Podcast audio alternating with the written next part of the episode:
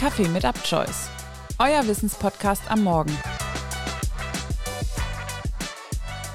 Jeden Tag gelangt Frodo tiefer nach Mordor. Dies ist eine Prüfung. Der Schatz wird unser sein. Das hast du schon einmal gehört? Dann kennst du sicher auch eine der erfolgreichsten Fantasy-Filmreihen aller Zeiten. Herr der Ringe. Aber wo beginnt eigentlich Fantasy und wo genau hört sie auf? Die heutige Folge am Freitag in der Kategorie Kultur beschäftigt sich genau damit, mit Fantasy-Filmen. Zunächst habe ich mich gefragt, was macht Fantasy eigentlich so besonders? Wir alle kennen Klassiker wie Harry Potter oder Herr der Ringe. Fremdartige Kreaturen, Übernatürliches und Zauberei. Tolle Effekte, das Spiel mit dem Unmöglichen und die Entführung in eine andere, unbekannte Welt.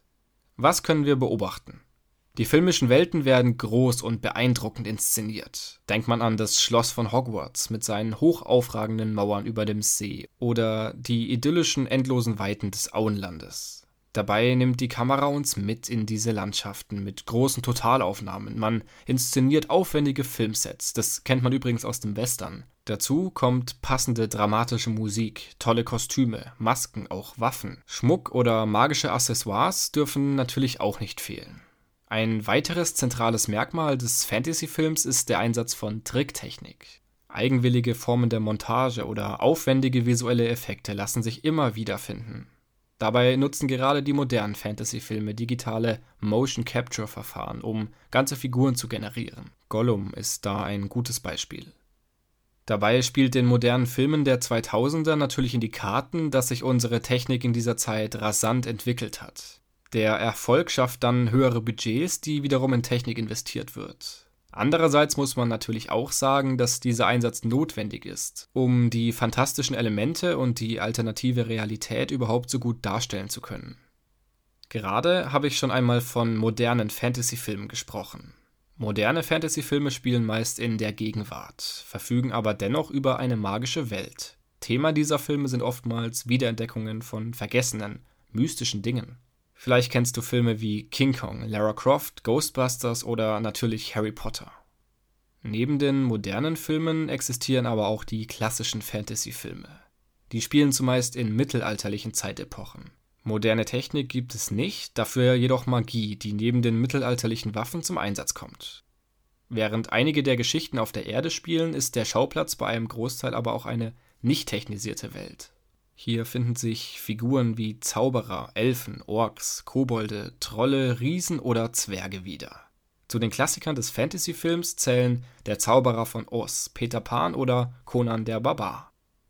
Diese klassischen Filme hatten es auf dem Filmmarkt lange schwer. Erst Anfang der 2000er kam das ganze Genre so richtig ins Rollen. 2001 erschien sowohl der erste Herr der Ringe-Film als auch der erste Teil von Harry Potter. Das ist übrigens ganz interessant, denn bei diesem klaren Fantasy-Boom 2001 lässt sich eine Parallele zum ersten Erfolg in den 70ern von Star Wars beobachten. Geschuldet ist diese Entwicklung in den 70ern einem gesellschaftlichen Wandel in den USA während und nach dem Vietnamkrieg. Der brachte die gesellschaftliche Vorstellung von was ist gut oder was ist böse durcheinander. Und dieses Gefühl von Verunsicherung der Menschen ließ sich in den Filmen gut kompensieren. Denn die Fantasy-Filme besitzen klare Aufteilungen in was ist gut oder was ist böse. Mit den Anschlägen vom 11. September ging ein zweiter Fantasy-Boom einher. Fantasy scheint also besonders dann viral zu gehen, wenn Krieg und Gewalt sich zwar erahnen lassen, aber eben nicht im Alltag greifbar werden. Kommen wir noch einmal zurück zur Einstiegsfrage. Wo beginnt Fantasy und wo hört sie auf? Das ist oftmals gar nicht so einfach. In der Medienwissenschaft unterteilt man in fantastische Filme.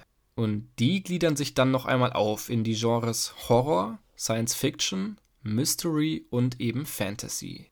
Durch diese Nähe zu den anderen Genres, die alle in ihrer Form fantastische Elemente besitzen, ist die Abgrenzung manchmal schwer.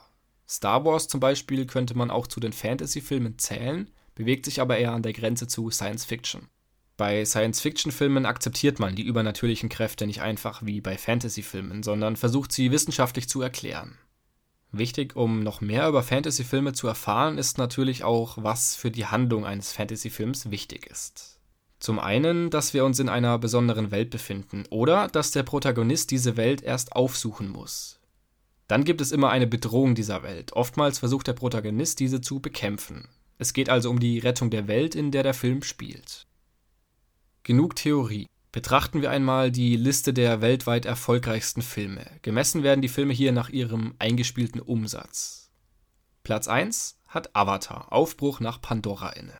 Der Film aus dem Jahr 2009 zählt zu den fantastischen Filmen. Allerdings ist das Genre Science Fiction. Dahinter folgt ein Science-Fiction-Action-Film von Marvel, Avengers Endgame.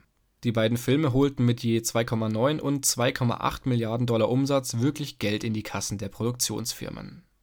Nach dem Avatar-Film aus dem letzten Jahr auf Platz 3 und Titanic auf Platz 4 folgt mit Star Wars auf Platz 5 der erste Film, der im heutigen Podcast schon zur Sprache kam. Hierbei handelt es sich um Das Erwachen der Macht aus dem Jahr 2015.